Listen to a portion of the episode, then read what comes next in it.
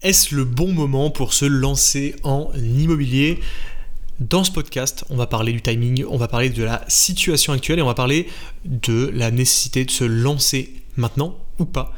Et on va commencer par une statistique que j'ai lue il y a quelques jours sur le site Forbes, qui est une stat qui vient de la banque Crédit Suisse, qui nous dit que en 2026, on aura 40% de millionnaires en plus dans le monde. Cette stat, elle ne veut pas rien dire et elle a du sens également pour toi, même si tu ne veux pas devenir millionnaire et même si ce n'est pas ton objectif. Donc, de quoi on va parler? On va parler justement de la nécessité de se lancer maintenant et de la réalité versus ce qu'on entend partout. Aujourd'hui, si tu vis en France ou en Europe de l'Ouest, tu entends probablement beaucoup de négativité, beaucoup de euh, oui, on est en récession, l'économie ne se porte pas bien, etc., etc. Et ce que j'aimerais dans ce podcast, c'est qu'on relativise tout ça et qu'on le mette en relation avec la réalité et notamment cette stat que je viens de te citer du Crédit Suisse qui nous dit que 40%, enfin qu'en 2026 on aura 40% de millionnaires en plus. Alors comment c'est possible que euh, on nous annonce d'un côté qu'il y a une récession, que l'économie se porte mal, qu'il y a des difficultés économiques, etc., de l'inflation, et que de l'autre côté nous avons 40% de millionnaires en plus? La stat elle date d'il y a quelques jours, hein. je te précise que c'est pas une stat qui date d'il y a 10 ans. Eh bien pour moi c'est totalement logique. Pour moi c'est totalement logique parce que toute période implique des opportunités. Quand on est dans une période de croissance entre guillemets classique, les opportunités sont globalement également réparties. C'est-à-dire que globalement, toute la population s'enrichit. Alors il y en a qui vont plus s'enrichir que d'autres, d'autres qui vont moins s'enrichir que d'autres, comme toujours, mais globalement, tout le monde gagne en pouvoir d'achat. Dans une période comme aujourd'hui, qui est plus stable, on va dire, mais c'est le cas de quasiment tous les pays, euh, on va dire, développés, d'Europe de l'Ouest, des États-Unis, etc., eh bien ce qui se passe, c'est que... Euh, effectivement, il y a beaucoup moins de croissance, donc la, la population gagne moins en revenus. Par contre, par contre, une partie de la population qui sait se débrouiller, qui a les capacités, qui met le travail en place et qui fait les choses différemment, va s'enrichir et va réussir à atteindre des résultats beaucoup plus importants que tout le monde. Parce qu'il y a des opportunités à saisir dans tout type de marché, même si on te répète partout que nous sommes dans une période difficile. Au passage, euh, depuis que je suis né, donc moi je suis dans, la fin des années 90, euh, depuis que je suis né, je suis j'ai connu que des crises, visiblement. Quand on écoute les médias, on est tout le temps en crise. Euh, la crise des subprimes en 2008, la crise des années 2000, euh, autour des années 2000, 2001, etc., avec euh, l'éclatement de la bulle, etc. Ensuite, le Covid, etc., etc. Bref, on est tout le temps en crise, ou alors on est en phase de remise d'une crise. C'est-à-dire que les 10 ans sur une crise, apparemment, on est en train de s'en remettre. de mon côté, j'ai jamais remarqué ça dans ma vie quotidienne. De mon côté, ça m'a pas empêché d'acheter des dizaines d'appartements, de créer des sociétés, de réaliser bah, beaucoup de, de projets à côté, de projets financiers, de projets entrepreneuriaux et de projets d'investissement sans aucun problème et globalement tout s'est plutôt bien passé pour moi. Est-ce que ça veut dire que je suis plus malin que tout le monde et que la crise en fait euh, elle touche les autres mais pas moi? Absolument pas. Ça veut juste dire que euh, aujourd'hui il faut faire attention aux informations que tu mets dans ta tête. Et ça c'est vraiment un point qui est essentiel. Le but des médias c'est d'amener du clic, d'amener de l'attention des gens et comment tu amènes l'attention des gens? En leur montrant du négatif. C'est quelque chose que j'ai répété à de nombreuses reprises dans ces podcasts et franchement s'il y a un conseil à retenir, c'est ça. Les médias, leur seul objectif, c'est de te faire entendre du négatif, te montrer tout ce qui se passe mal, mais jamais ce qui se passe bien. Le but, c'est de te faire peur, te dire aujourd'hui c'est euh, la catastrophe, etc.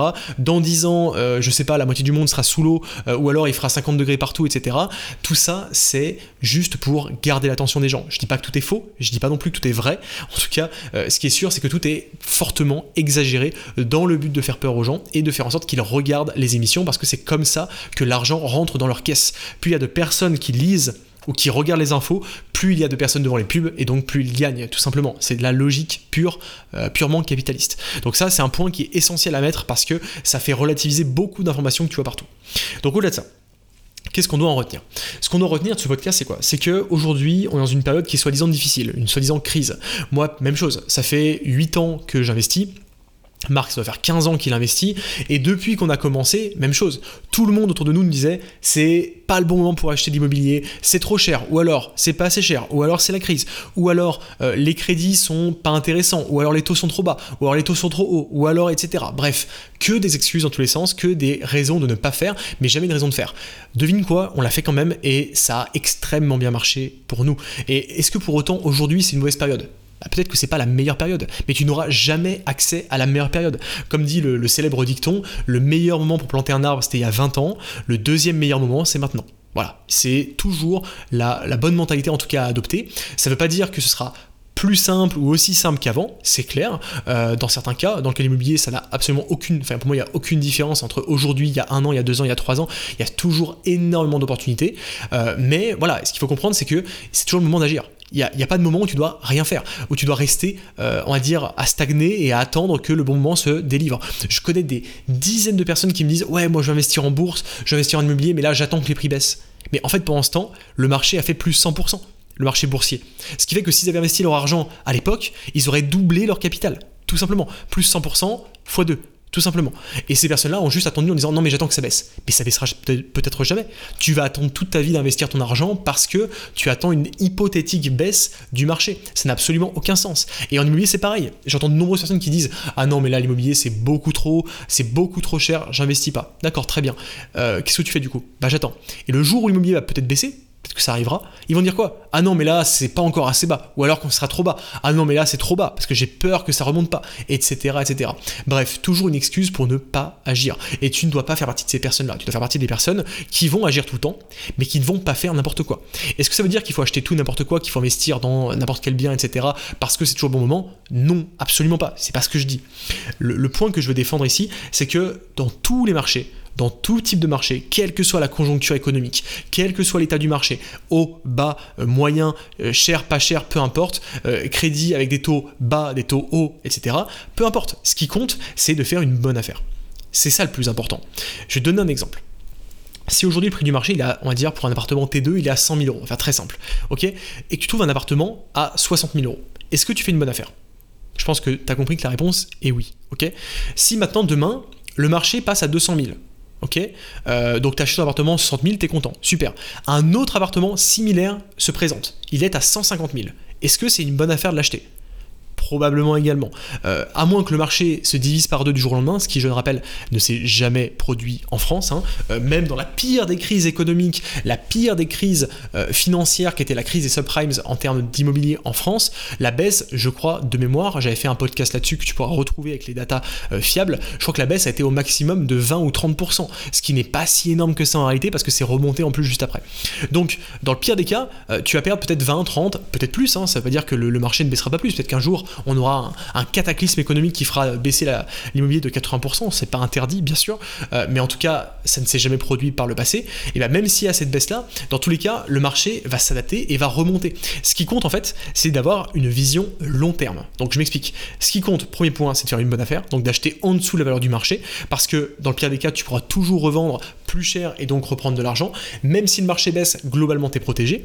Et deuxième point, le point le plus important, c'est que si tu fais du locatif, donc si tu fais de l'achat-revente, la question se pose pas, parce que tu revends dans une période, de, une période très courte, donc ta plus-value, tu vas la réaliser. Tu as acheté ton bien 150, il vaut 200, tu le revends deux mois plus tard, tu as pris tes 50 000 euros, c'est terminé. Euh, dans le cas du locatif, le but, c'est de louer. Donc quand tu loues ton bien, on est bien d'accord que ton loyer ne bouge pas. Dans toute l'histoire de la location, tu n'as jamais eu une période où les loyers ont baissé. Ça n'est jamais arrivé. Que les prix d'immobilier baissent, oui. Que le prix des loyers baisse, non. Ça n'est jamais arrivé, ou alors à des taux minuscules, vraiment. Et donc de ce fait-là, si on reprend l'exemple, tu achètes ton bien 150 000 euros, ok? Le marché baisse, mettons que ton bien ne vaut plus que 100 000 euros. Toi, tes loyers, mettons que tu achètes 1500 euros par mois, ok De loyer. Tes loyers n'ont pas bougé. Donc tu touches toujours tes 1500 euros par mois. Certes, ton bien a perdu de la valeur, mais tu touches toujours tes loyers. Donc concrètement, dans ta vie quotidienne, qu'est-ce que ça change? Ton crédit est toujours le même, tes loyers sont toujours les mêmes, et ton bien a baissé de valeur hypothétique sur le papier.